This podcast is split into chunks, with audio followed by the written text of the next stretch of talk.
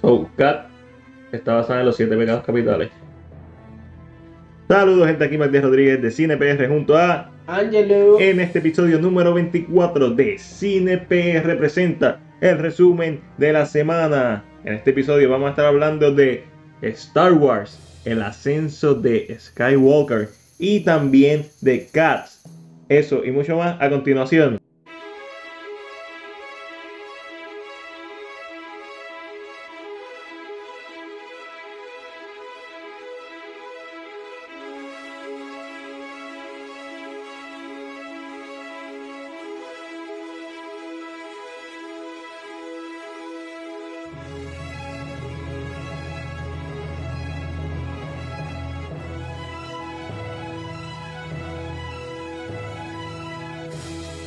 Ángelo, la saga ha llegado a su fin, por lo menos este, esta trilogía ha llegado a su fin. Todo el mundo sabe que Disney le va a seguir exprimiendo ¿verdad? la leche a esta vaca.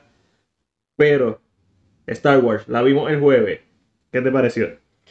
Star Wars, mira, eh, había mucha expectativa. Estábamos cerrando eh, por, ¿verdad? una saga completa de ¿Nueve películas? nueve películas, Más ¿verdad? todo Sin- la contar serie. la gente que sigue la serie y ese tipo de cositas, y, o que lee los tie-ins, que son los famosos cómics o novelas gráficas. O la gente que es fanática de Star Wars desde 77, que además ha leído todo lo de Legend. Que, diablo, eso Qué fuerte debe haber sido. ¿verdad? Cuando dijeron, no, Legends no te canon.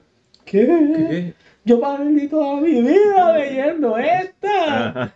Maldita. Pero es que Yo no, que eso es a Disney. Es que lo tenían que hacer si querían continuar la, la saga. Es imposible. As- o sea, era imposible continuar la saga y seguir todo lo de Legend. Sí, era demasiado. Legends, Tenías que hacer, tenías que adaptar cosas de Legend. No podías hacer nada original. Legends, eh, aunque cubrió mucho tiempo que no se vio en películas, ¿verdad? Claro. Pero hubiera sido difícil porque hay muchas historias que son standalones. eh, Hubiera- se hubieran creado demasiados plot holes.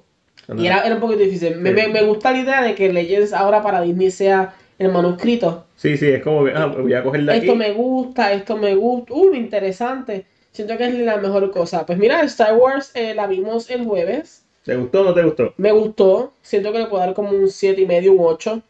Ok. O maybe, o no sé, el número todavía no lo, pero siento que le puedo dar esa cantidad. eh, eh, yo considero que es buena. Yo le doy un 7. Eh, Para, pero para el difícil trabajo que tenía también, Por o sea, esta, esta, esta última trilogía falló desde el comienzo. eh, luego La- llega de las Jedi. La gente le gusta mucho de Force Awakens, pero de Force Awakens donde falla es lo que le gustó a la mayoría, que es pura nostalgia, es un remake. Y eso falla porque entonces tienes personajes nuevos haciendo lo mismo que ya vimos. Entonces es básicamente la misma película que Star Wars 67. So, no, le, no, no desarrollaste bien a tus personajes eh, de las Jedi, que yo sé que hay muchas personas que van a apagar el podcast en estos momentos. Para mí es, la favorita, es mi favorita de la trilogía. Visual- visualmente es la mejor que se ve. Eh, efectos especiales, todo. Quizás narrativamente a muchas personas le molestan, pero el gran error de, de las Jedi no fue necesariamente Snow, no fue Rey, no fue Kylo, fue separar a los personajes. Y esto es algo que vimos que ejecutaron bien por fin en The Rise of Skywalker. Yo entiendo que el gran problema con de las Jedi es. Es Rose. I mean, para mí no, ah, para mí, como tú mismo mencionas, eh, de las Jedi para mí es la mejor de esta trilogía. Esto- La gente no va a odiar tanto. Eh, lo sé, pero, pero como eso es costumbre hoy en día, Sí. eso no me molesta, no me molesta. Pero eh, digo que es la mejor, y, y esto es quitando fanatismo a un lado, esto es quitando. Objetivamente, objetivamente es la mejor película. Eh, Star Wars siempre fue algo que tú veías para que te trajera algo como que nuevo, algo que impactara. Entonces vemos The Force Awakens, es, es un remake. Es, es un remake, muy buena película, pero es un remake. Entonces no como que se queda en lo mismo. Lo único nuevo que tiene son los personajes y that's it, pero básicamente la misma historia, same old shit. Entonces yo entiendo que con The Last Jedi el problema estaba en que el fanático de Star Wars regular eh, necesita crear una regla, una regla impuesta, ¿verdad? Por, por eh, que, si, que, si no, que si no aparece, o si no se explica, o si no se... No, no, no puede ser. No existe la posibilidad, eh, ¿verdad? Yo he tenido gente que, uno, le molesta el arco de Luke. Eh, dos, le molesta la, la escena de cuando Leia explotan el, el, Sí, el deck y Leia sale y regresa. Exacto. Y le molestaba, ¿sabes? Son cosas que le molestan. Y siempre se lo he dejado saber, a mí lo de Luke, yo entiendo que pues es sorprendente, pero yo prefiero a este Luke a, a un Luke que estuvo todos estos años siendo bueno, siempre nunca cometió un Sí, sí, error. el héroe perfecto. Sin payasos aburrido. Yo entiendo que eh, estamos en un momento, en un momento dado donde los villanos no son blanco y negro ya. Y eso es la gran, lo Ni los grande. héroes son blanco y negro. Eso es lo cool que tiene esta película, esta saga, eh, tanto con, o sea, con todos los personajes y lo bueno de Rise of Skywalker es que logró hacer un buen aterrizaje. Es como que estaba, eh, eh, ah, ¿cómo se dice? Despegó con turbulencia, hubo turbulencia por todo el viaje, pero logró aterrizar y, aterrizó todas las historias de una manera bien coherente, bien cohesiva. Yo odié a Palpatine en esta película, y no en el sentido de que odié a Palpatine como personaje porque es tan malo que quería. No, odié que lo pusieran en la película, creo que no era necesario. Entiendo por qué, la película se encarga muy bien de explicar por qué está Palpatine, pero entiendo que no era necesario. Y una de las cosas que está en mi mente que me, me impidió disfrutar un poco más de la película era que siempre estaba pensando en la típica. Estoy formado a hacerlo mejor, estoy formado a hacerlo mejor, esto podría ser mejor así, así, así. Esto podría ser mejor si en The Force Awakens hubiera pasado las cosas así. Esto hubiera sido mejor si en The Last Jedi hubiera pasado las cosas así. Uno se imagina una mejor película. Uno se imagina una mejor película porque uno se imagina una mejor trilogía. O sea que lo, es un causa de efecto. Esta película no es mejor por culpa de las otras dos películas y no de las Jedi solamente por culpa de Force Awakens. Pero una película que entre todo logra cerrar el arco de historia que yo creo que era lo que tenían delineado. Sí, Eh, realmente, La redención mira, de Kylo Ren. Yo realmente eh, que lo, lo- lo hablé con personas, eh, ¿verdad? Eh, y les dejé saber a, a, a Eduardo, que es bastante más fanático que nosotros por decirlo. Blu-ray Test Tuesday. Tuesday. Blu-ray Tuesday. Estaba pensando que era Thursday. Eh, Yo, no, pero No, no, no. yo ahorita me quedé pensando, pero No, es martes, no es martes. Eh, y lo que yo estaba mencionando a él era que yo entiendo la idea de que la, la idea de Kylo tiene que haber estado sembrada desde el principio. El arco de Kylo y Ren, yo siento que Sí. Se sabía dónde iban a terminar y cómo íbamos a empezar. No sabemos cómo llegamos ahí Sí. porque querían darle libertad a los directores, ¿verdad? De que tomaran Eso es lo que se llama delinear la historia. Tú tienes un- uno- unos, unas cosas que van a pasar en la historia. Ejemplo, estos son los personajes. Rey, Finn, Poe. Finn va a ser un Stormtrooper que se va a salir. Poe es un, es un piloto. Eh, Rey una hija, una persona abandonada en el desierto. Es un arquetipo de Luke Skywalker que va a ser la Jedi. Y tiene a Kylo que es un arquetipo de, de Darth Vader. ¿Y qué va a pasar en The Force Awakens? Han Solo va a morir. Ese es todo el punto de, de Force Awakens. Y al final Rey va a ir a entrenar con Luke. ¿Y qué va a pasar en, en The Last Jedi? Eh, en The Last Jedi, eh, no te estamos, con- te estamos diciendo lo que va a pasar, pero cómo tú haces, escribes el guion. Eso, ¿Cómo esto tú llegas se- ahí? Se le da la libertad. Correcto.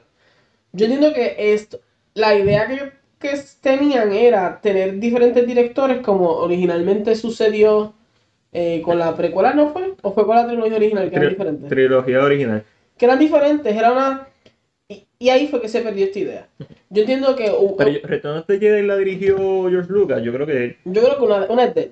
eh, la primera es de él. George Lucas hizo Star Wars. La segunda no la hace él. Y yo creo que eh, The Return of the Jedi la hace él. La va a ser él. pero estoy, estoy, no estoy, no, no tenemos datos aquí. Pues básicamente te- eh, las precuelas las hizo todas él, y ese es el mayor problema de las precuelas, que todo el mundo está lambiendo los a George Lucas, y no le, nadie le dijo, esto no lo debería hacer. Sí, esto no debe Eh, estar sí, aquí, esto uh, no George, estar qué buena aquí. idea. Ah, vamos a hacerlo. Lógicamente esto provoca que la gente lo critique. Mm. Él ya pierde el interés un poquito en Star Wars, se lo Sí. vende a Disney. Correcto. Porque ya pues los fanáticos le estaban tirando con todo y, y papel. Y ahora todo el mundo ama las precuelas.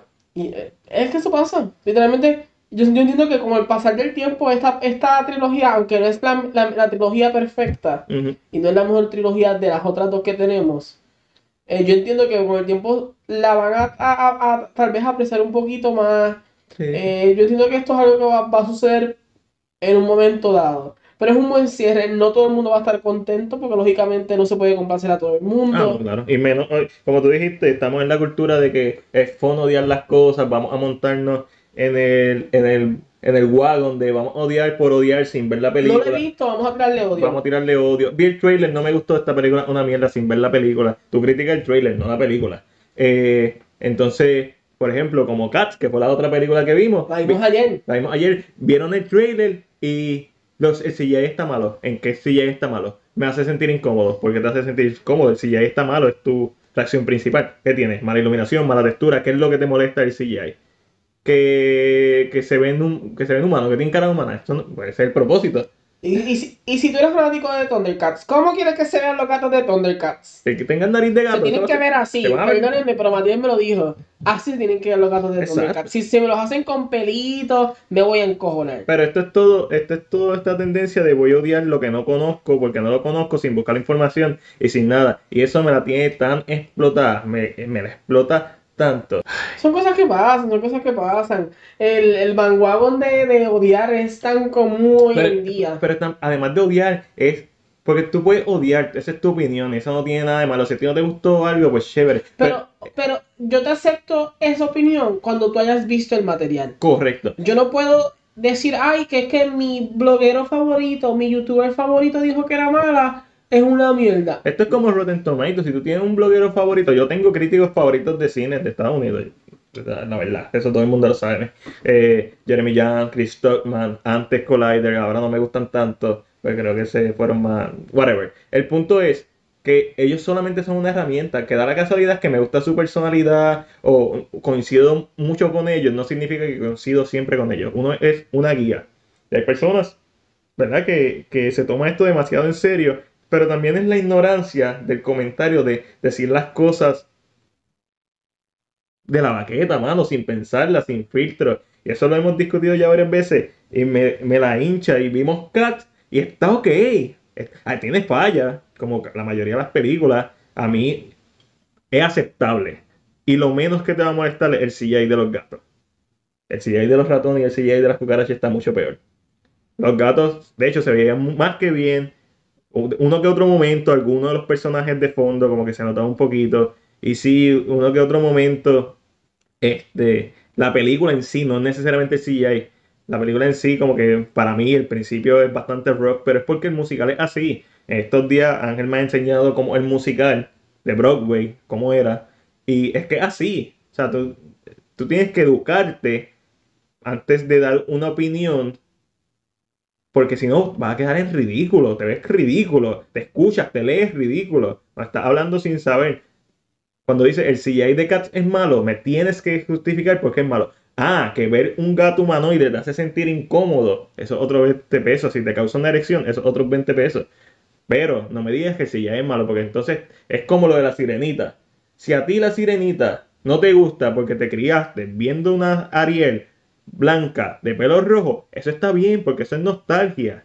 Pero no me vengas a tratar de justificar que no te gusta porque el mito de la sirena es de X región del mundo, porque entonces te estás tratando de ver como una persona letrada, como una persona culta, pero estás quedando ridículo porque la única razón porque la sirenita es pelirroja es porque la sirena de Splash era rubia y le iban a poner el pelo rubio a la sirenita como toda la mayoría de las princesas de Disney y dijeron no porque la gente va, va a decir ah dos sirenas rubias sí que se lo pusimos fue una decisión 100% estética Y eso de la estética tú lo notas. Si tú ves la sirenita, te sientas a ver la sirenita como debes verla. en la sirenita hay una sirenita negra No, no, no solo eso. pero sus es la serie hermanas. la secuela En la serie. ok Pero sus hermanas, todas tienen el pelo claro. Brown, ninguna tiene pelo rojo, ninguna tiene. O sea, se nota que lógicamente la querían sacar desde el visual de sus hermanas y de su papá. Claro. Querían hacer este look diferente para ella y lógicamente para el año había salido Splash. Claro, eh, Splash sale en el 84, Sirenita sale en el 88, 89, si no me equivoco. Pero sí, eh, Splash fue una película que fue un super éxito con Tom Hanks. So, la próxima película, otra sirena rubia, eso es lo, eso es lo que iba a decir. Y está. Y, si tú me dices Mulan, una actriz china, hace sentido. Pocahontas, una actriz eh, india americana, hace sentido porque son eh, basados en personajes históricos o alegadamente históricos, porque Mulan es una balada, pero por la región. Pero una fucking sirena, que es un animal mitológico, que es de, de la cultura, ni siquiera es la griega, es otra cultura. Si tú me dices que le quieres cambiar el pelo es que es, es tan sencillo como decir que el pelo de la sirenita no influye en nada de la historia. Correcto. Si tú me dices que la leyenda dice que por la sangre de los hombres que cayó en el mar, la sirenita nació con el pelo rojo, no te la voy a aceptar, o, o, o sea, no te la voy a aceptar de otra manera. Sí. Si tú me dices que la sirenita eh, es una historia que es origina- originalmente es de Noruega, Holanda, es de esta zona de no- nórdica, eh, y tú me dices que la van, a, la van a basar en esa zona, ok, entiendo que debe ser de una forma, bla, bla, bla. Pero no me digas que, ay, es que cuando yo la vi, la vi de esta manera. Porque el mejor ejemplo que le podemos dar ahora mismo es Mulan. La Mulan que la gente conoce es la de los muñequitos. Correcto. Cuando se corta el pelo, que aquí en esta película no se lo corta porque se nota que no se corta el pelo. Ujú, sa- Sale en la Eh, pelea con el pelo largo. No sale Muchu, no sale el cricket. Y tú, ay, no, es que cuando yo la conocí era bien importante mucho el... I mean, estos son interpretaciones de algo que ya existe. Si no, si no quieres apoyar lo que va a salir, paga Disney Plus y ve la original. Claro. No se va a ir, no va a desaparecer, no va a dejar, no va, no va a dejar de ser la No va a perder que ningún valor, no va a dañar tu infancia. O sea, es todo, Pero es- no odies por, ay, porque el pelo, por es todo favor. este drama, es todo, eh, es toda esta necesidad de expresar la opinión, que eso está súper cool, porque por eso nosotros tenemos una página y tenemos el podcast y yara, yara, yara. Pero es como que es sin ningún tipo de filtro, sin darle dos, sin pensarlo bien.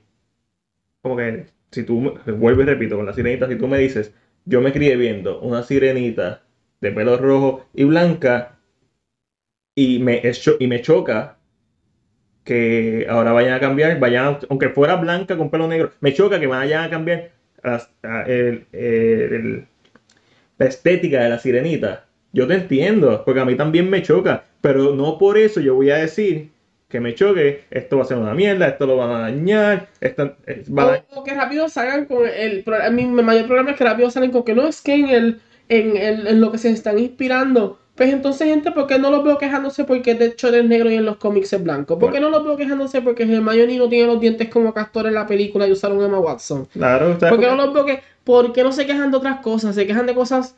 eh, yo siempre he dicho, la gente escoge sus batallas, la gente escoge lo que quiere criticar. Claro. Pero allá, allá, de verdad que no, no, el tema este ya. Y, y esto es lo que pasó con Kat, esto es lo que pasó con Solo. En el caso de Solo no tiene que ver nada con la crítica, simplemente escucharon que los directores se fueron y que tuvieron que meter a otro director. Y- no me gustó lo que hizo, no, no me gusta lo que, está, lo que está haciendo el estudio, no voy a apoyar solo. Ajá. Y eso fue lo que pasó. Solo es tremenda película de Star Wars. Déjenme decirle, mucho mejor que, que algunas de los, incluso que algunas de, las- de los episodios. Pero nada, la gente cuando se monta en tribuna es una cosa bien mala. Y hay, y hay momentos que es bueno que la gente se monte en tribuna. Yo digo que el poder del internet, como tan, como hace mucho de bien, hace- es un arma de filo. La gente, a mí, todo el mundo Tiene una voz. tiene una voz, tiene una opinión. Entonces, no es que tú opines, porque yo entiendo que cada persona tiene su gusto y cada persona opina. El punto es que cuando tú opines algo, si una persona no tiene la misma opinión que tú, no puedes demonizar la opinión de los demás. Claro. ¿Sabes? Porque un ejemplo claro de esto es el siguiente. A Matiel, en los últimos dos biopics que hemos visto, Matiel prefiere Bohemian Rhapsody y yo prefiero. Rocketman. No significa que una sea, esto es gusto personal, esto, eh, la crítica que uno da es algo personal. Yo no puedo decir a una persona de China que le gusta una película que a mí me gusta porque no, uno, no estamos criados en la misma cultura, no vemos las mismas cosas. Incluso nosotros dos, o sea, que, que vemos casi todos juntos, a veces no nos gusta y tenemos gustos totalmente diferentes de otras cosas. Ángela ama la serie, yo la odio. Pero, yo- pero demonizar, que es el, el punto es que hoy en día es como que, ay, esta persona dijo, "Ay, Y es tan vago, y es tan vago hacerlo también. Es, es tan vago demonizar, es- no es más fácil escuchar, no es más cool escuchar y, y- y alimentarse o retroalimentarse de opiniones diferentes. Para mí eso te ayuda como persona mucho más que decir, no, tú no piensas igual que yo, así que bloqueado de, no te voy a ni escuchar. Y cuando salí de ver de, de Rise of Skywalker, hablé con un, con un amigo, con Eddie, que un súper fanático de Star Wars, igual que Edu- Eduardo, y me dijo, y compartimos nuestro sentir de la película, y, y él me dijo, me gustó, pero no la amé, y, pero como fanático me, me gustó, y siento que mientras más la vea me va a gustar, y eso está súper cool. A mí me gustó también, y, y- pero no creo que la voy a amar nunca, porque honestamente para mí la mejor de esta trilogía es de las Jedi, tan- porque me satisface cinematográficamente, los twists de las Jedi están brutales. Pero vamos acá. Si tú vas a ver Cats porque te gustan los musicales, yo entiendo que tienes que tener un background de cómo, cómo es Cats. Si no tienes un background de cómo es Cats porque te gustan los musicales, pues Cats es este tipo de musical que no tiene una trama. La película hace como que arregla eso, le da un poco más de dirección. Eso fue algo que me Y gustó. como que la gente media Lost. Sí, pero- se- el- la primera mitad es rap. Como que, ¿eh? Para mí fue Pero difícil. realmente el que, el que como dice Matías, el que conoce el musical, sabe que más o menos así corre el musical. Correcto, O sea, eh, el punto es que hay musicales que han sido bien exitosos. claro. Eh, y perdona que te conté, que corté ahí, pero hay musicales que han sido bien exitosos. Y los más recientes han sido The Greatest Showman, Claro. La La Land, Ujú, Moulin Rouge, que verdad ya son mucho más viejos, y Chicago. Son musicales que tú mencionas y la mayoría de las personas reconocen. Into the Woods es un musical, pero claro está, pues tal vez, tal vez no tuvo el mismo éxito que otro. Entonces, cuando la gente escucha que es un musical, la gente va con la idea, como los últimos dos musicales que recuerdan son The Greatest Showman y La La Land, van con esa misma idea. Exacto. Van al cine pensando que hay este tipo de musical. O a mí me encanta porque cuando tú le hablas a alguien de Broadway, lo primero que te dicen es Lion King.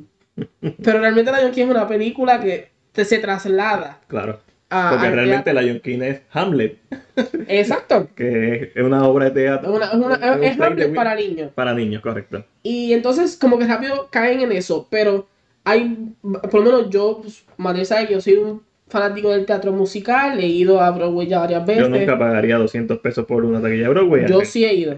sí ha ido. Yo las y lo- lo Y, la- y se la goza y, él no gasta el dinero. Y realmente es, es un gusto, y eh, no es decir que, pero es un es un gusto, es un gusto es, que adquirido. es, es- un gusto que tú como le- las películas en, en blanco y negro y, y cine mudo. te tiene que algo que te tiene que gustar. Pero ¿qué pasa? No todos los musicales son así. No, claro. Hay varios musicales. Hay una, ¿verdad? Y no es que les, les puedo dar un one on one de musicales en el aspecto de cómo son. Está lo que se conoce como un jukebox musical.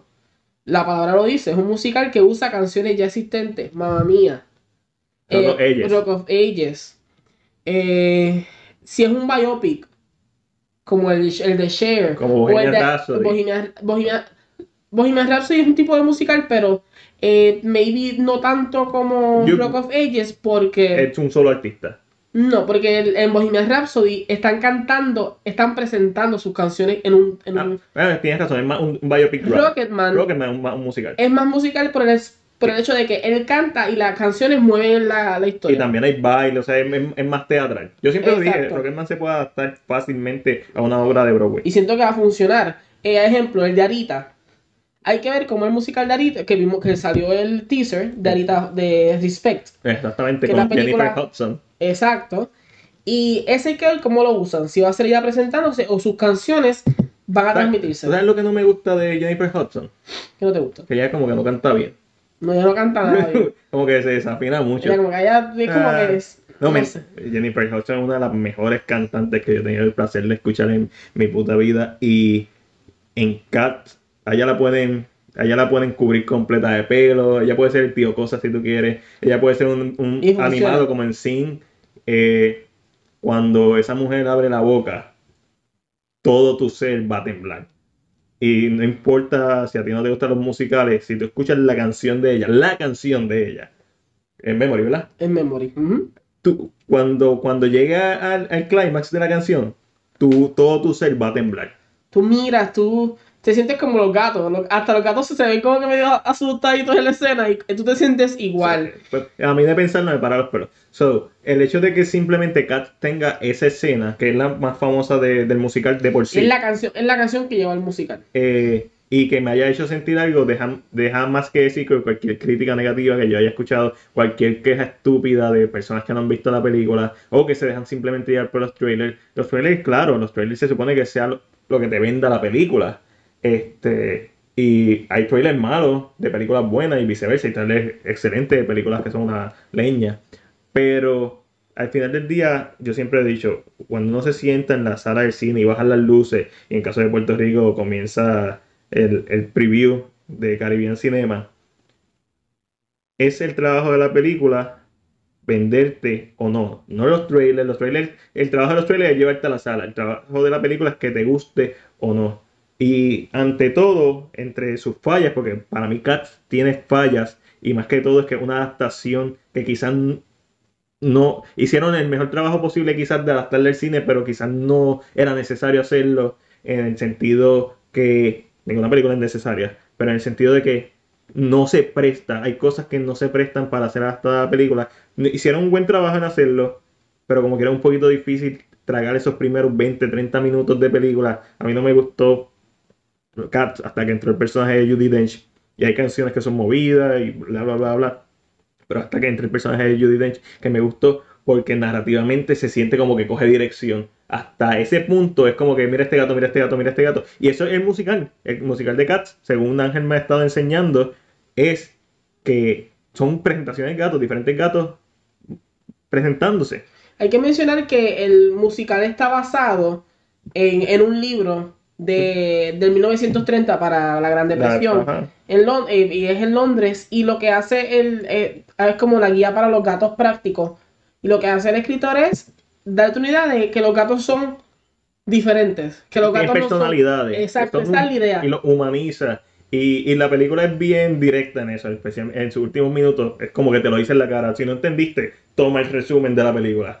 Eh, que los trates con respeto porque tienen personalidad, ellos te van a respetar si tú los respetas. Y que son, ¿verdad? Que como los humanos somos diferentes. Y eso estuvo cool. Y si tú tienes gatos, creo que los que son cat lovers entienden que es un poco es una realidad en, la historia. Y eso es cool. Pero, pero no es música para todo el mundo. ¿Y qué me dices del DLC de Cats? Eso es lo mejor que ha pasado. La gente se ríe y hay noticias, pero Universal, perdón que te interrumpa. No, me parece hilarante, me parece súper gracioso. Es como que nunca se había visto en el cine, yo creo. No. Pero Universal no le está importando y está notificando a los cines que tienen que enviar una versión updated de, de Cats, porque lógicamente hay cosas que parece que o se están notando, se ven manos humanas, o... Y, ah, y nosotros, Ángel y yo después hablamos que escuchamos eso y, y nos dijimos cuáles notamos y ciertamente en algunos momentos los extras específicamente, como que de momento no es que se ven súper humanos, es que como se ven como si tuvieran el traje de... parece como un CGI que no fue terminado. Exactamente. Pero el punto de todo esto es que, como hablando con Matiel, no me sacó de la en ningún momento porque ya yo estaba en el viaje psicodélico de la película. Sí, casi en un viaje. Y yo decía, si esto está pasando, si hay gatos si hay gatos con magia, de verdad que lo que vea no me importa. Y como que yo creo que yo me desconecté por completo y aunque noté cosas como las manos de, uno de los personajes sí, que se, veían humanas, como que dije, ok. Yo noté el zipper del traje de una de las gatas, este, pero era algo que no estaba seguro si estaba viendo bien, es como mira y era como, soy yo, me lo estoy imaginando. Pero aparentemente sí hay, sí hay, pero no piensen que toda la película, son unos momentos bien unos segundos. Estamos hablando de quizás en total 5 segundos de toda una película en donde como que uno nota algo que es medio raro. Hay CGI malo en la película, no es el CGI de los gatos, el CGI de los gatos se ve espectacular, movimiento de las colas, movimiento de las cabezas. Los gatos se ven espectaculares en un 90% de la película. Los extras a veces se ven raros, pero hay unos ratones y hay unas cucarachas que dan miedo de lo asqueroso que se ve. Se ven mal, se ven fucking mal. Y, hay unos números musicales, hay unos personajes que narrativamente a mí me la explotan, pero son parte de la obra de, ¿verdad? del musical original. entiendo por qué están ahí. Y hablando de gato, Netflix tiró una miniserie que se llama Don't Fuck With My Cats. Don't Fuck With The Cats. Eso es como que, no sé si era que sabían que iba a salir Cats y aprovecharon. vamos a tirarla. no la he visto, la quiero ver. Es un documental. Es un documental. De tres partes, de tres episodios son episodios conectados, son diferentes. Entiendo que es la misma historia.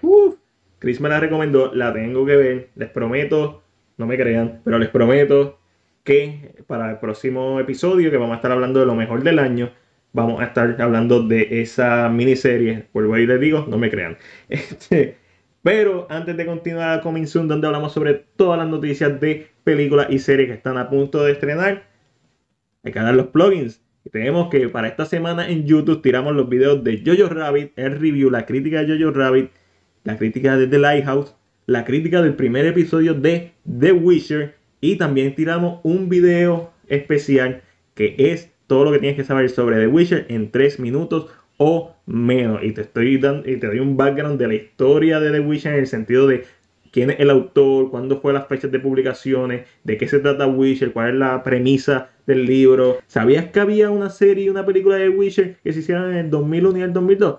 No lo sabías. Si quieres más detalles, ve el video. Ángelo, vamos para Coming Soon. Y hablando de The Witcher, esta semana estrenó la serie. Yo vi el primer episodio. Esto, otra de las tendencias que me endiabla es cuando la próxima Game of Thrones, la próxima Harry Potter. Esta, es- estás, esa tendencia lo que hace es, you're putting, Es lo, es lo contrario a. Es es- estás poniendo tus cosas a que puedan fallar. bien brutal. Es, es lo contrario a odiar, que es como que odiar es como que lo contrario a bajar expectativas. Es como que subir las expectativas, pero de una manera negativa. El primer episodio, por lo menos, son ocho episodios, no los he visto todos. El primer episodio se deja ver, pero está lento con pantalón, está lento como un suero de brea. Y el mundo de Witcher es interesante como para que yo quiera ver el segundo episodio. Lo mismo que pasa con The Mandalorian. A mí The Mandalorian me parece una serie en producción bien buena, narrativamente bien average, bien ok, tenía el potencial de ser mejor, quizás si hubiera sido cuatro episodios solamente. Yo hubiera preferido que hubiera sido cuatro episodios solamente de una historia continua, pero ese soy yo. Y qué sé yo. El punto es que The Witcher tiene muchas cosas buenas, pero el pacing y edición de ese primer episodio, y quizás la dirección, yo le doy como que eh, alabé un poquito la dirección en el review y ahora me arrepiento, porque pienso que la dirección, en retrospectiva, no fue la mejor de ese primer episodio. Y la cinematografía, bien decepcionante. Todo lo demás, bien aceptable o bien bueno. El arco de historia de la princesa Cirila me encantó. Y es lo que y es el motor narrativo de la historia. Mientras que The Witcher es como que la exploración de este mundo fantástico. Y ambos aspectos me encantan.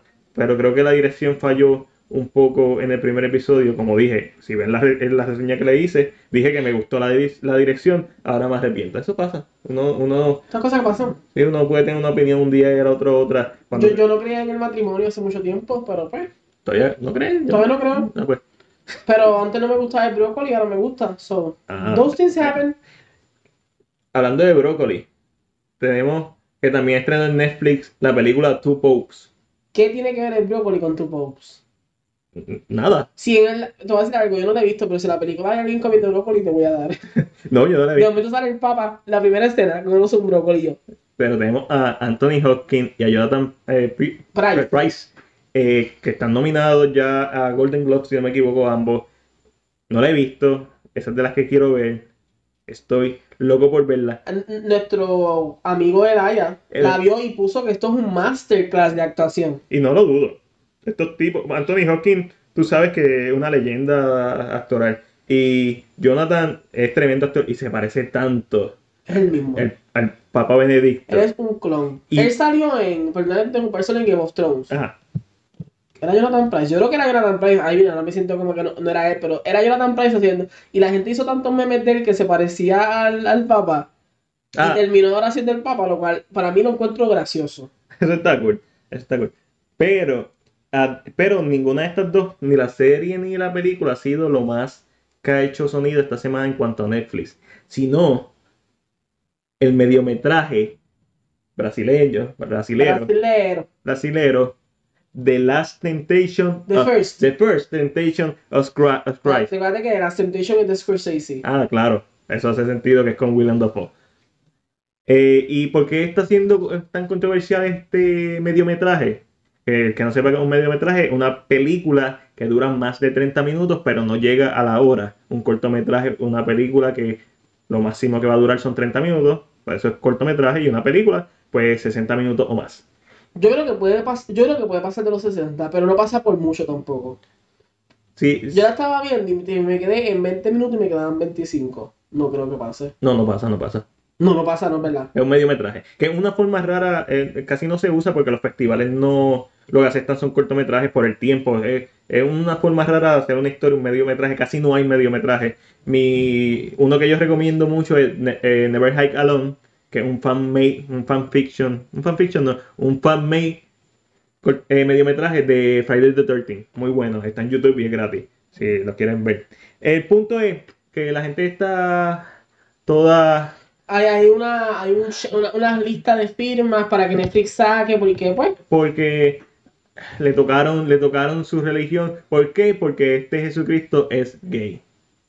es correcto. Hay, eh, I mean, la base, lo único que conocemos de, de la promo es que Jesucristo es gay y le va a presentar a su novio Orlando, a sus padres. Te tenía que llamar Orlando. Orlando. Eh, y yo empecé a verlo. Ajá, vamos a empezar, no es para todo el mundo. claro. No por la temática, sino porque es, es- es una, es una comedia que no a todo el mundo le gusta ese tipo de comedia. Es una comedia muy parecida a, Aquí Dan Peel me dijiste. a Kill and. Sí, que es una comedia bastante.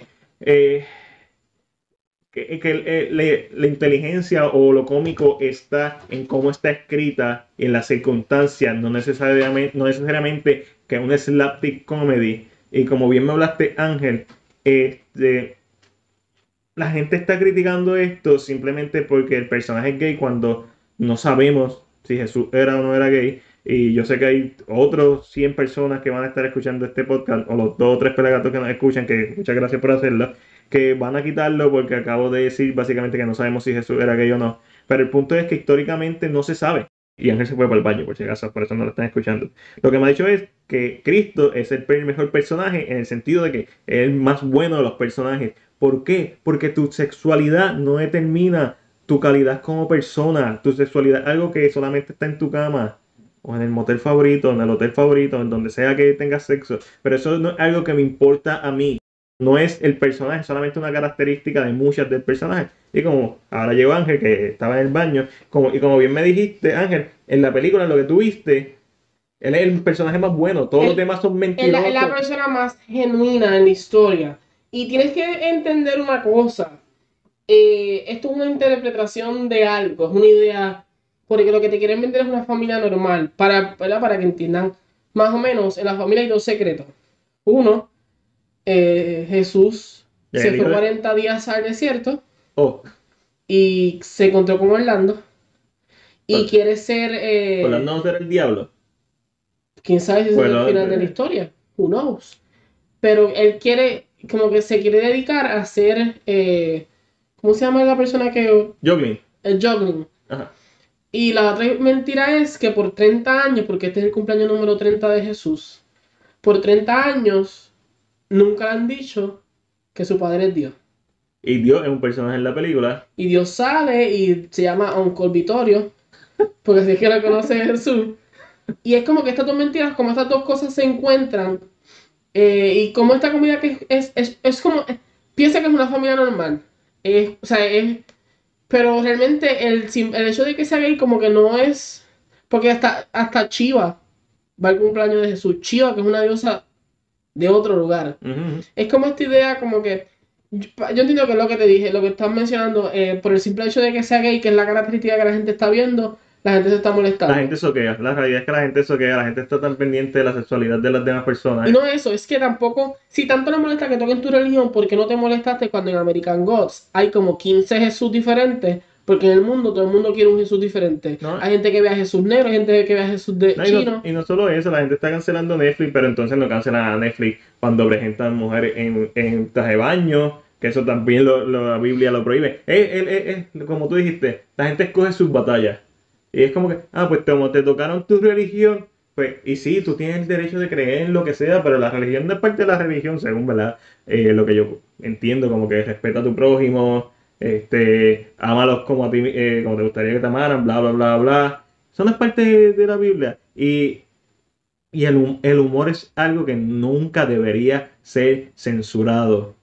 Al igual que el arte. El arte, aunque el arte es un poquito más abstracto, son cosas bien abstractas, pero el es algo que no, no debe ser censurado. Al igual que, que tantas otras cosas. Y para mí, fine. No, no es algo que me interese ver. No porque Jesús sea gay, realmente no me llama la atención. Cuando él la termine, si él me la recomienda, entonces la veo completa. Pero vamos a pasar a lo próximo y tenemos que, seguimos en Netflix, que canceló después de una temporada la serie Daybreaker. Esta es la serie de zombies como en high school, no zombies en high school, sino como un apocalipsis zombie. Y lo los clichés de high school se eh, hacen como bando. Correcto. Esto es lo que me recuerda a Hannah and the Apocalypse, el musical. Que lo empecé a ver, lo tengo que terminar de verlo. Empecé a ver cuando estaba llegando de, de Tailandia. Y me quedé con la ganas de terminar de verlo. Vamos a pasar un momentito a Disney Plus. Esta semana estrenó la película Togo con Willem Dafoe, Jesucristo de Scorsese. No la hemos visto. Pero está en la lista. Y el séptimo episodio de The Mandalorian. Ángel, ¿qué tal The Mandalorian? Porque a mí yo estoy 50%. Yo ahora mismo a The Mandalorian le doy un 6 o un 7 y, y bajando. Pues mira, The Mandalorian ha sido mucho filler. Eh, entiendo lo que quieren hacer. eh, tienen que establecer tal vez una, una idea de lo que quieren. Pero muchos de los episodios han sido fillers. ¿Sabes? Me, me, me encanta este patrón de te presento un personaje, lo voy a usar en este episodio y bye bye, se acabó. Eso se ha visto. Entonces, la idea de que, ah, vamos para este lugar, vamos a ver este personaje porque te- lo voy a necesitar después y tengo que tenerlo. Tengo que dejarle a la gente saber que el personaje está. eh, no sé, siento que ha sido filler. Siento que mm, la dirección hubiera, o sea, hubiera tomado una mejor dirección eh, a, con lo que querían llevar. Ya vamos para el último episodio y para mí la serie no ha sido nada impactante. O sea, no ha sido. Después del primer episodio, Pensé que iba a ser como que algo más. y especialmente después de ese primer episodio, que el primer episodio es bien sólido, eh, te muestra unos efectos visuales impresionantes, el, el- el- la revelación de Baby Yoda eh, está cabrona. O sea, después de ese primer episodio, la barra está tan alta que yo siento que ninguno de los episodios que yo he visto después de eso ha estado a la altura de ese, de ese opening, de ese pilot. Y, y- y creo que. Yo entiendo que tal vez la serie va a mejorar como toda serie. La Sí. primera temporada siempre es de footing, siempre es encontrar. Y la van a renovar por el simple hecho de que es Star Wars y que lógicamente la gente la está apoyando. Pero siento que como que ha- había mejor oportunidad de explorar un poquito más esta historia, tal vez de hacerlo un poquito. No sé, siento que hay muchos episodios que no hizo nada por la historia. Eh, Me trajeron dos personajes. Breaking Bad demostró que tú no necesitas hacer una serie con filler. Y eso no significa que todos los episodios tienen que tener la misma importancia, pero que sea una narrativa continua, que vaya desarrollando los personajes poco a poco, funciona. Y The Mandalorian no es esa serie. The Mandalorian es el tipo de serie por el que yo no veo series. A pesar de que me encanta el concepto y la voy a terminar de ver por cumplir. Tiene efectos visuales, es muy Eh, Sí, buena. la aprecio por lo que. Pero si no me das. Si no me das. Dame carne, dame carne. No me das carne para masticar. Lo que me estás dando es hueso. Para mí los fillers son huesos. Y están hablando de una persona que se chupó 8 seasons de House and D con 20, 24 episodios por season. O sea, que yo sé lo que le estoy hablando. En el sentido de que yo sé que no me gustan las series cuando son demasiado filler. Y House, mi serie favorita, es puro filler. Y no solo eso, a veces hasta parece que son episódicos. Y yo sentía cuando no era una serie para hacerle episódica. Ese es el problema. House se presta para eso, porque un- es un hospital drama al final del día. So, eh, Hay series que se prestan para lo episódico, pero yo entendí que The Mandalorian era una serie para empezar con un una historia, una- plot bien específico como y que se moviera, no que... de Mandalorian como, como hacer dos películas en un season. Básicamente, una historia de dos películas. Pero, nada, seguimos para adelante. Y Sci-Fi renueva para una quinta temporada y última la serie de Van Helsing. Yo no la he visto. Tampoco.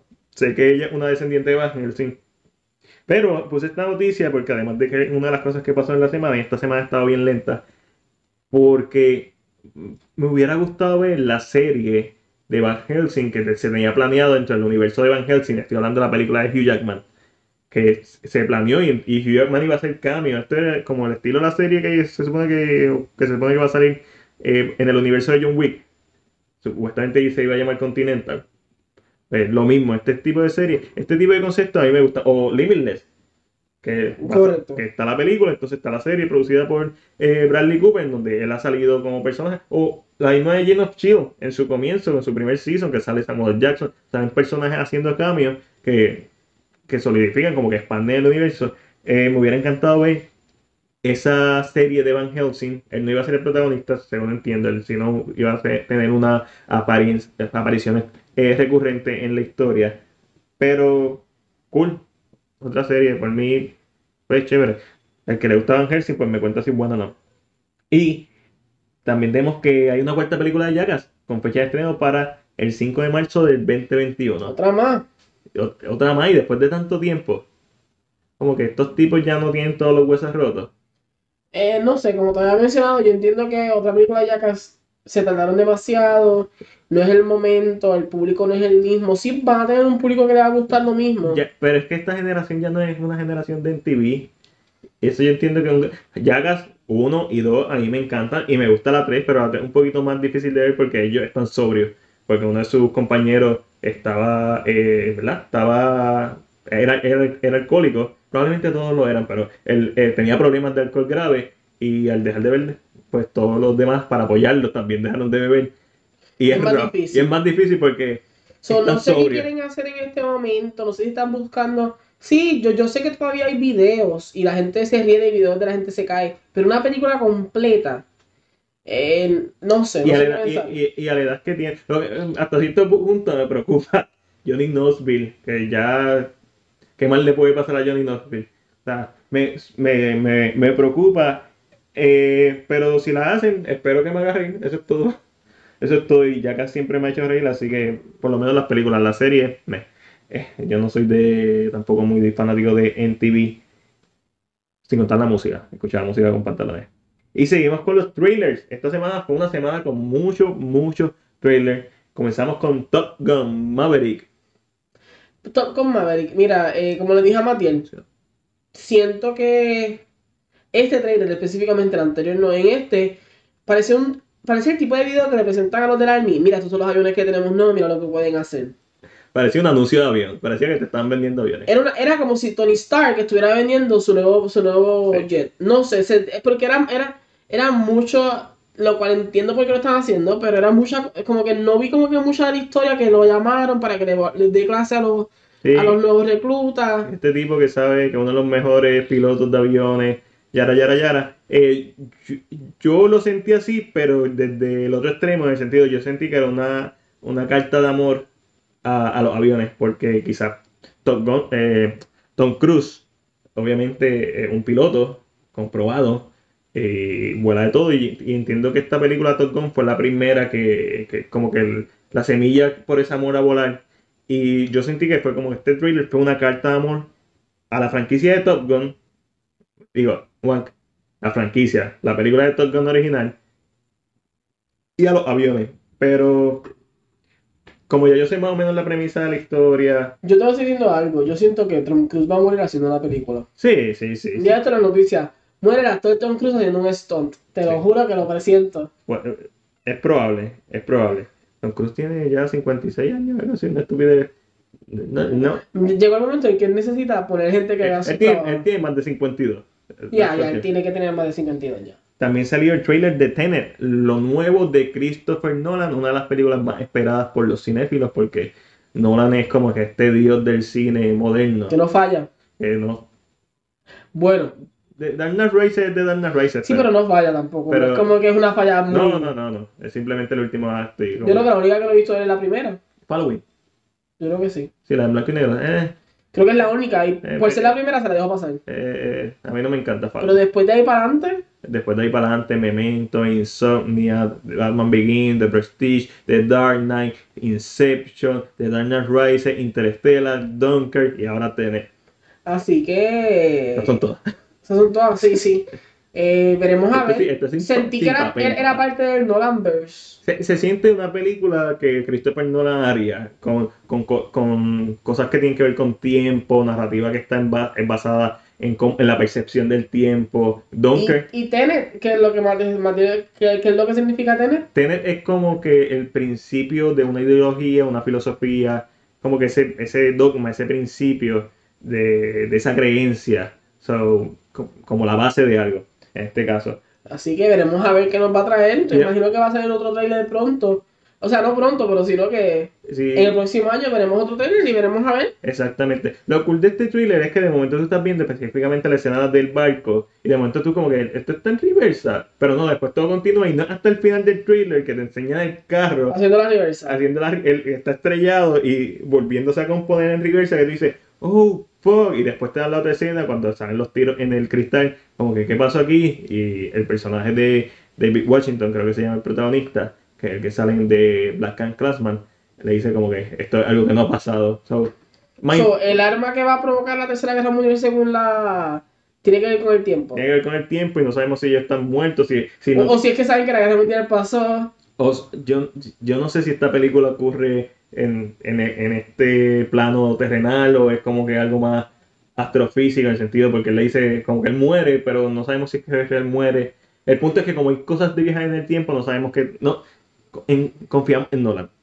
Nolan nos va a explicar todo lo necesario y lo que tengamos que saber lo lleva haciendo desde hace años. Tiene una misma esperada de, del 2020. El trailer está en la madre. Me encantó lo que vi. Pero seguimos con los trailers. Y uno que también, en especial a ti, Ángelo, seguimos con los musicales. In, the, Heights. Creo que hablamos la vez pasada de In the Heights. ¿Tú crees que hablamos? Me da la impresión, yo creo que sí, que me preguntaste si prefería In the Heights o West Side Story. Correcto. Es que, no, no Es que lo volvimos a ver ayer en, en el cine por primera vez. Y también nos dieron más material Warner Bros. La gente de Warner Bros. nos dio más material para publicar, entonces publicamos y vemos un poquito más de los personajes. So, ese, ese musical quizás no es mi más esperado porque yo no soy un amante de los musicales, pero... Pero siento, ese musical siento que va a tocar la Ah. fibra porque la música hay como salsa, hay más caribeño, entonces uno se identifica mejor. Eh, entiendo que ese sí puede ser el próximo musical que todo Sí. el mundo adore. Estoy loco porque hagan Hamilton. A mí Hamilton no me gusta, Estoy loco porque hagan Hamilton. porque aunque es hip hop, es aburrido. Estoy loco que hagan... Porque yo no he visto Hamilton. So, la forma en que yo voy a ver Hamilton va a ser cine. Va a ser cine. No, pero es- a mí, por lo menos en lo personal, para mí, es, y como es historia, Yo vi el Drunk Story de, de Hamilton que hizo Lin Manuel. Me encanta. yo digo que tal vez en el cine lo van a tratar de, de hacer, o sea, de hacer de la mejor manera, para Ah, que, claro. porque la historia realmente a un punto que tú haces. Uh, uh. Pero me pompea. In the Heights me pompea. A mí es Lin Manuel. El Lin Manuel. Y no es que estemos, pero Lin Manuel ha hecho dos musicales y los dos Han sido un exitazo. Plus, hablan de Puerto Rico para todos esos patriotas. Eso es así. El próximo trailer es The Woman in the Window con Amy Adams. Y esto- Julia Moore, Gary Oldman. Sí, una, una- tú sabes, gente que casi no actúa. Ellos no hacen nada. Casi nada. Está el que hizo de eh, Ford Fer- Henry Ferrari, perdona, Henry Ford Jr., el señor. Es, ah, correcto. También está el detective que lo vimos en Joker y lo vimos en Chucky, en Child's Play, haciendo también de un detective. Es Así como que que- a- Typecast en el y ese mismo es un papel. actor, y ese es un actor, ese él es profesor de, de actuación, o sea que no es un actor. Es, Un profe- actor, es profesor. es, es un actorazo y actúa con, con pantalones. Ese, ese- no me sé el nombre, pero sale en Child's Play la nueva. Eh, Amy Adams. Cuando tú, cuando tú La hablas, carrera del Oscar va a empezar esta vez. sí, cuando tú hablas de actrices y Amy Adams, cuando tú hablas de actrices, sabes que normalmente uno piensa en actores diablo, este actor hace una película y yo no me la pierdo. En mi caso, eh, trato de ver todas las películas de Willem Dafoe, trato de ver todas las películas de Ethan Hawke, eh, y de, por lo menos de eso, Denzel Washington, Gary Oldman. Cuando hablamos de mujeres, Meryl Streep, Amy Adams, eh, Nicole Kidman, este, Tilda Swinton, eh, Kate Blanchett, son actrices, eh, Viola Davis, son actrices que cuando actúan tú vas a verlas, vas a verlas por ellas. Olvídate de la película, es por ella, porque si la, eh, la película es lo suficientemente buena como para que a esa actriz le interese hacerla, y cuando tienes a Gary Oldman de reparto y cuando tienes a, a Julian Moore de reparto, tú la ves, y si la y es de los, creo de los productores de, de Gone Girl, The Gone Girl eh, es un thriller. es un thriller, Eh, yo voy a mitad del libro. No le voy a decir nada, es pero horrible tu vida. En el sentido de que la película tiene, tienes que, te- vas con, como sabes lo que va a pasar, ahora veo las caras de ellos, eso es horrible. es diferente. A mí no me gusta, a mí no, porque ahora veo las caras de los actores. Como que son las imágenes que tengo, aunque no suenan como eso, pero son las imágenes que tengo. Pero está muy interesante, quiero ver unas cositas, a ver que lógicamente a toda adaptación se le cambian cosas, pero, y como te mencioné, el libro empieza muy diferente a como el trailer presenta a la... Así que, pero, Pero no. puede ser que eso que presente el trailer no pase al principio de la película. sí, que sea ya después. ¿Y ¿De qué trata la película? Esta mujer que tiene agorofobia, creo que se llama, que es el miedo a salir de su casa, básicamente. Y, y es testigo de un asesinato, o aparentemente piensa que vio un asesinato pasar en la casa de frente, la casa de su vecina, que es Julian Moore. Y obviamente, pues, este conflicto de que tiene que salir, no puede salir de su casa. Cuando llega la policía a investigar, la llamó, que lo llamó. eh, el vecino le dice, creo que estás confundida y le enseña a la esposa y la esposa a otra persona y ella dice, no, mi- tu esposa estuvo aquí conmigo. So, y, y le dicen, ah, tú tomas muchos medicamentos, Bebes alcohol. bebes alcohol, estás teniendo alucinaciones. Y, es- y esto me hizo recordar como un, un entre gótica y Gone Girl. Es como que algo raro y me gustó lo que vi. Y, es- y Amy Adams. O sea, Así que hay que ir a verla. Hay que ir a verla, ¿no? Eh, se ve interesante. Esa, esa puede ser de las, si es buena, eh, puede ser de las películas que, que uno no espera que se cuelen en tu top de un año y termina colándose por, depende cómo la hagan. Pero seguimos para adelante y seguimos con, con los thrillers y horror, esta vez hablando de Saint Maud. Eso es horror, loco. Eso es horror. Y yo creo que no la voy a ver en el cine. Es del estudio A24 y de los, productores de Hereditary, Midsommar y un montón de otras películas que han, eh, tenido un montón de éxito haciendo horror. Y es horror en el sentido de que quizás no es la película que te va a dar miedo, pero es fucked up porque es sobre esta persona que ha tenido un problema en el pasado, en base al trailer, y ahora es como una enfermera de una persona que, ¿verdad? Parece que está en algún tipo de situación terminal. Y es una persona que es demasiado religiosa. Y cuando tú mezclas locura con religión extrema, con fanatismo, siempre es horrorífico. Así que, No sé, yo vi el trailer y. no, Nada, me cuentan cómo es. no. La parte cuando pone las la, las pullas en, en el zapato. No, no, no, no, no. Eso me, me hace pensar mucho en The Da Vinci Code, el autocastigo, de las personas bien religiosas. No. No voy con eso, pero eso es horror, gente. Eso es horror. El horror no solamente te tiene que asustar un jumpscare, el horror es hacerte sentir incómodo viendo. Eso es horror. Para que aprendan. Y hablando del horror y del bueno, A Quiet Place 2, que también es sci-fi porque son extraterrestres, eh, tiraron un teaser. eh, la misma familia, una continuación directa del primer filme. Directa y rápida. Y rápida. Ella, ah, ella todavía tiene el vendaje de la pierna. so, Y el bebé eh, acabado de nacer. es un mini baby. Sí. Lo que me preocupa porque es un bebé. ¿Cómo tú paras que.? Ella- Lo que pasa es que ellos, ellos, ellos mataron a los, a los extraterrestres que están en su área, que era un área grande, pero ahora están saliendo de su área. Y, Y lo que me gusta es eh, que fue lo que, ah, ah, como que del, del, por lo menos del teaser, que hemos hablado que si se perdía la magia de lo de la primera, pero el teaser captura lo mismo, como cuando ella mira a la nena y como que le dice, "Va- ah, estamos ready, y va, lo que va a pisar son matas, Sí, va sí. a sonar. sea, eso dan. So, sí, eh, ¿qué me gusta? Mismo elenco, misma dirección de John Kra- Krasinski, esta vez se va a concentrar full en la dirección, pero tiene que actuar. ¿Qué no me gusta? A mí hasta cierto punto me hubiera gustado ver algo más antológico, antológico en el sentido de que una historia de otra familia, que quizá esta, la familia original, saliera a mediados o final de la película. Que aparecieran. Exactamente. Eh, pero tengo mucha confianza de A Quiet Place 2 y definitivamente una misma esperada del 2020 porque a mí me encanta el horror, así de sencillo. Y terminamos Coming Soon con una transición a El Rincón de la esquina Marvel y tenemos el trailer de Superman Red Son. Esta es una historia, esto es un what if escenario, para que no sepa qué es eso, pues, ¿qué tal si Superman llegara a la Tierra en los 30 y aterrizara en Rusia, en la, eh, no en Rusia, sino en la nación so- soviética y fuera criado con eso, con, un sistema totalmente diferente de creencias. Y esto es Red Son. Y super cool. El trailer me pompea. Batman Gotham by Gaslight es una de las mejores películas que ha hecho eh, DC, Warner Bros. Animada, una gran adaptación de lo que es la novela gráfica Batman Gotham by Gaslight. Este, so, los What If, yo por mí vería What If, estoy loco porque haga uno de Injustice, que eso es lo que estábamos hablando. Sí, un, un, What If Animation de Injustice, siento una- que sería bien interesante, tiene el público que le gustó. Sí, tiene sus seguidores, tiene el público. Eh, Superman Red Son, loco por verla, así de sencillo, eso es todo lo que tengo que decir. Y seguimos hablando de Marvel y DC, esta vez la foto sexy de Kumail Nanjiani, este comediante famoso por sus películas como Big Sick y este año Stover con Dave Batista. eh, presentó en sus redes sociales una foto sin camisa, él va a ser de uno de los personajes de The Eternals, lo nuevo de Marvel.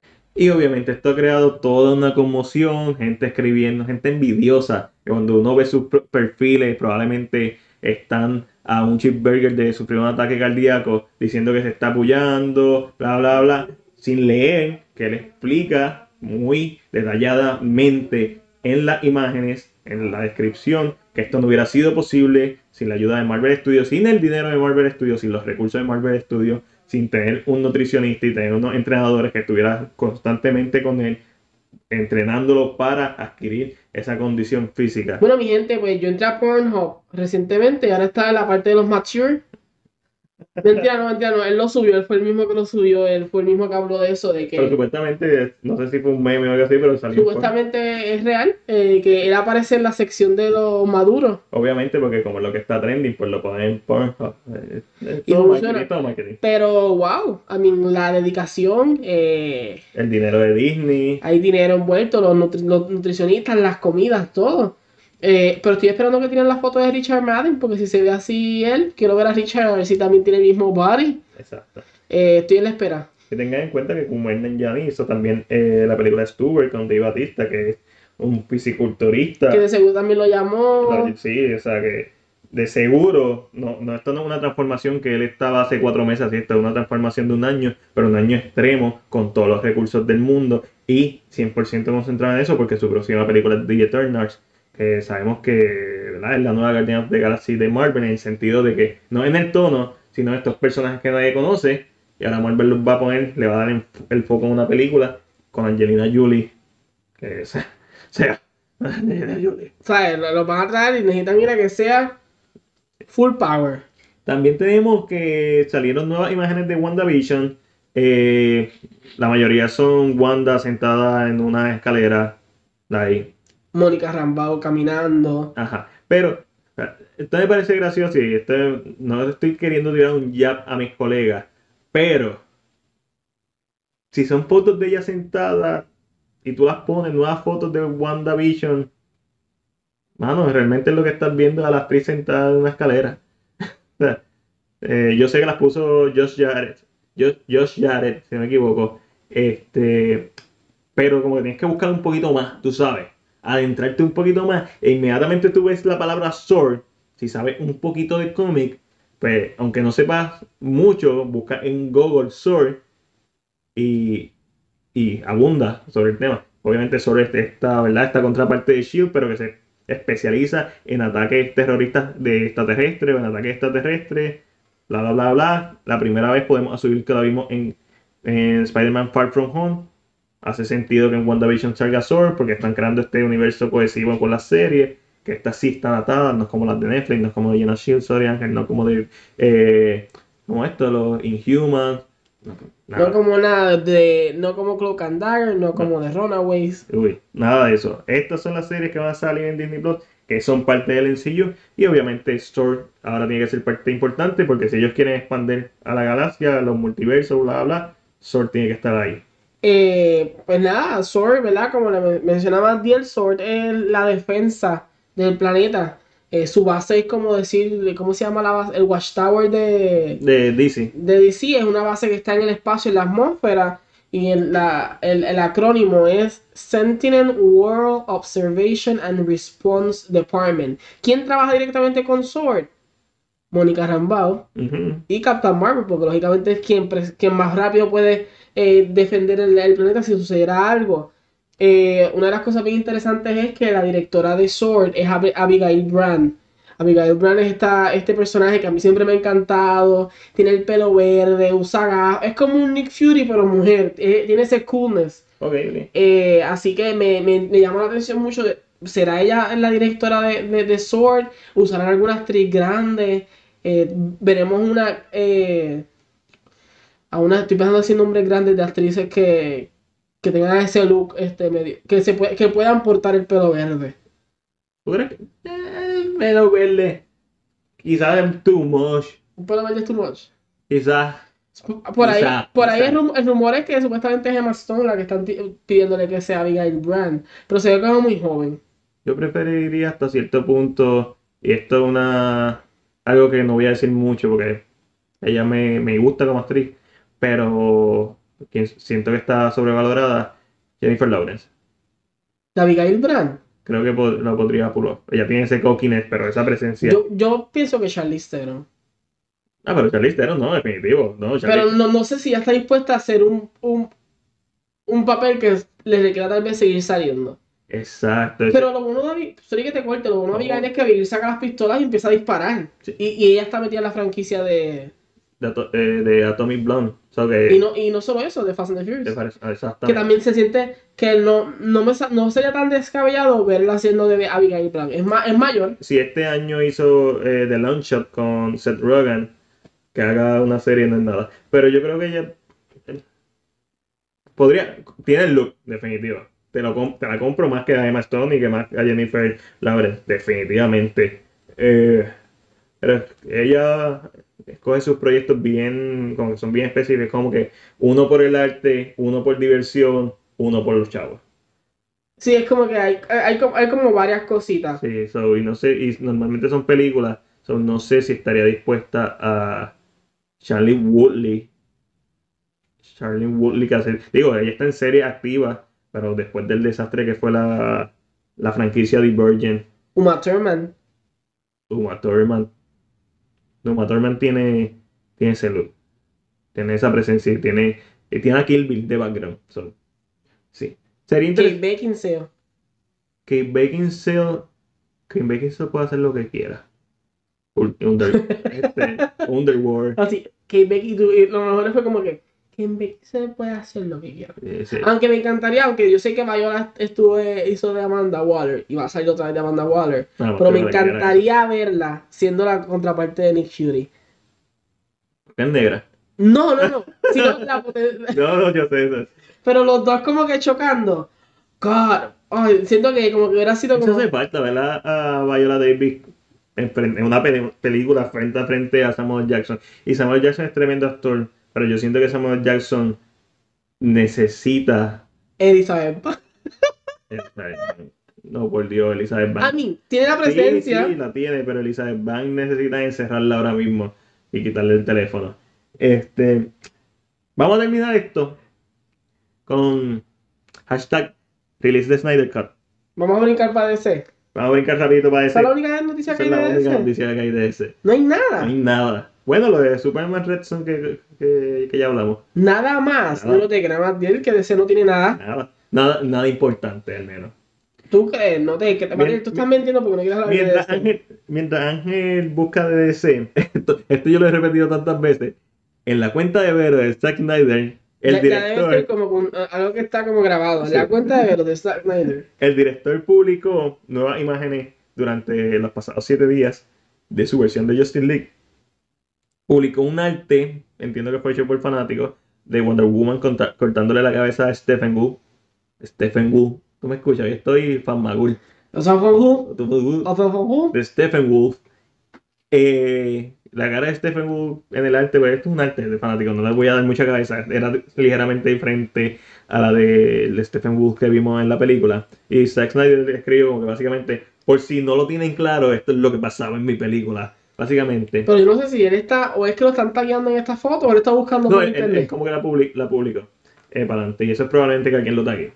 También puso una foto de una imagen de la liga. Se veía Flash llevando como que el, el, el casco, el- la, La caja de muertos. caja de muertos. Yo sé que esa palabra no, no tiene que tener otro Tiene que nombre. tener otro fucking nombre. El ataúd. Ah, gracias. Diablo. Morona igual para los dos. A mí por nunca decirlo, a ti por tardarte. Y aquí, caja de muertos. Caja- No. un ataúd. La palabra correcta es ataúd. un ataúd en la nave, eh, siendo empujado por Flash, entendemos que la liga también la está aguantando, y el traje negro de Superman. Y lo que está, like, Zack Snyder lo que escribe es como que la nave reacciona a él. Como que cuando él llevaba el cuerpo de él, la nave se prendía porque es extraterrestre, y esto lo vimos desde Man of Steel, que la nave reacciona a, a, a los kryptonianos. So, eso está cool. Y obviamente esto es otra confirmación de que el Snyder Code está terminado, por si alguien tenía dudas. Da, no sean morones. Él lo terminó. O sea, y lo tengo que decir para no para la gente que no sabe, sino para la gente que dice que no, no existe. Está terminado, gente. Pero la imagen más impactante de esta semana, una imagen que discutí contigo, es una imagen de un arte, un arte moderno, un arte clásico, porque Snyder es súper fanático de lo que es la literatura y, el arte clásico, la filosofía, y con el número 214, que es la duración de Justice League, de su, del Snyder Cut de Justice League, eh, 2 horas y 32 minutos. Y como Ángel sabe también mucho de arte, Ángel viaja mucho y lee mucho, yo le preguntaba a Ángel, Ángel, ¿sabes qué es este arte? Y Ángel me contesta, The Last. Espérate, me confundí. Yo- es que este Es podcast que- tiene mucho Temptation. Como que, exacto, me, me inventó me tira, pero es The Temptation of Sir Percival. Y lógicamente en el cuadro se ve Perci- Sir Percival, que es de la leyenda arturiana, tiene el Holy Grail en la mano y lo que tiene al lado, ¿verdad? según la interpretación del arte, es que es como una tentación, es como una mujer demonio que está tentándolo para lograr obtener el, el, el Holy Grail. Lo puedes interpretar como tú desees. Pero, que como Ángel me da la batuta para interpretarlo como yo deseo, al, Snyder poner el 2.14, sabemos que está hablando de, de Justice League, el Holy Grail, eh, se llama la tentación de, de Sir Percival, el Holy Grail, si lo vamos a interpretar, porque no hay ningún tipo de contexto en la imagen, él simplemente la puso, la puso y es jódanse, piensen lo que ustedes quieran, busquen información si el personaje tiene Holy Grail, Holy Grail el- su cut de Justice League, él puede ser, que esto es algo que Ángel y yo discutimos, y Ángel me dijo básicamente, ¿será que está tentado a dar una información y revelar algo de su corte? So, Hay tentación para liberar más información de lo que no debe. ya hay algo oficial y está tentado a hacerlo. Recuerda, gente, interpretación, interpretación. Sí, esto es por interpretación. Sabemos que existe, sabemos que él estuvo cerca de Warner Bros. Y desde ese entonces, sin contar las veces que él ha contestado como ha hecho Control Damage, referente a cuando entrevistaron a Henry Cavill y Henry Cavill dijo que no sabía si existía, que hay que pu- puso que existía, eh, cuando salió el otro reportaje, él no ha puesto nada. So, y no es que el Release Snyder Cup Movement haya bajado, So, se siente como si Snyder estuviera más tranquilo hasta cierto punto. Y no es que no deje de publicar, sino como que más relax. Como, que- como que vamos a soltar cositas poco a poco. Me pide regalo de Navidad, nos tira algo. No creo que en Navidad, pero según mis fuentes, que no son muy desfiables, solo para que sepan. No son fiables las fuentes de no, se no los digo yo. Y yo llevo casi 10 años en esto, mis fuentes no son fiables. No confíen, no confíen. Son del internet y son buscando mucha información y haciendo mucho trabajo de research. Pero hay un, para la gente que se mete bien deep en esto, ahí sonando un rumor de que puede ser, ya no recuerdo si te dije a finales de febrero o finales de enero. Yo Pero- no me dijiste febrero. febrero. Puede ser que para finales de febrero se anuncie algo sobre el Snyder Cut. ¿Qué va a ser? Que no lo van a tirar, que lo van a tirar, no sabemos. Pero parece que febrero es el mes en donde van a anunciar algo. Ahora viene y no pasa nada. Y Matías fue. Y, y yo aquí ilusionando a la gente. No, pero ese no es el punto. El punto es, son rumores, no se lo tomen en serio. Pero como tú dices, si pasa, lo dije yo primero. Los primeros. Siempre, siempre hay que protegernos en ese aspecto. eh, ¿Qué, Este- qué- qué- qué le decimos a la gente? Que se Que cuiden. se cuiden. Que se cuiden. Eh, pues- ay, perdón. Eh, entonces, bien, hasta aquí llegamos. Sí, ya se acabó. Y así, hashtag Disney Reboot Percy Jackson. ¿Sabes? Por lo que pero fuera. Eso ya está al- allá al lado. Ya eso está, ya está como que. Tú- duraste ni dos semanas en ese movement. Es encontré un movement. que yo me metí en el movement ahí como que. al otro día, Rick Riordan, Rick Riordan Yep. puso la foto, estoy en Disney, me llevo reuniendo con ellos como hace cuatro meses. Buenas noticias, posiblemente pronto. Y es como que, Ok. ok, yo me metí en el movement los otros días y ya me está. O sea, no me diste ni break, ni un mes me diste para estar con el movement. Ni siquiera lo pudiste decir en la página sin decir que. Sin decir Y siento que eh, después del anuncio que tú me, me tagueaste, que Netflix eh, le dio, ¿verdad? El visto a Caos, que es la serie de mitología, siento que Disney va a decir, espérate, espérate, vamos. Sí, sí. Que lo hagan como quieran, lo pueden hacer como live action, lo pueden hacer con muñequitos. Muñequito permite un poquito más de cosas, eh, es muy barato. Eh, pero tienen que ser muñequitos que atraigan al adulto. Pero la quiero live action, la quiero en serie. Pero. Aquí era en Disney Plus. La No, el Disney Plus es que tiene que estar. Ah, no, definitivo, Disney. Ahora todo lo que salga de Disney va a salir en Disney Plus eventualmente. Es como el material que debe estar ahí. Sí, sí. Pero, ha sido, una- este ha sido un podcast interesante. Hablamos de Star Wars, hablamos de Cats, hablamos de trailer con pantalones, par noticias eh, de Witcher. So, pues Enrique Gabriel estuvo en el podcast. Y está Zack Snyder, está Batman. Hablamos sobre Cats como una eh, analogía de los siete pecados capitales. wow, Ah, debo un poco. Así que, Nos fuimos bien deep con Cats ahí. sí, no, muy duro. Gente, así que ya ustedes saben, si ustedes no escuchan el podcast es porque probablemente usted ya nos sigue en las redes sociales. Si no, nos puede seguir en Facebook e Instagram como arroba prcinepr. También en Twitter como cinepr1. Además, me puedes encontrar a Mac en Letterboxd como MacDiel Jobad. J-O-B-A-D. Pero sobre todo en YouTube como CinePR. YouTube es donde más trabajo hago. Que, Ángel, Hasta aquí llegamos. sí, hasta la próxima. Hasta la próxima. Bye bye.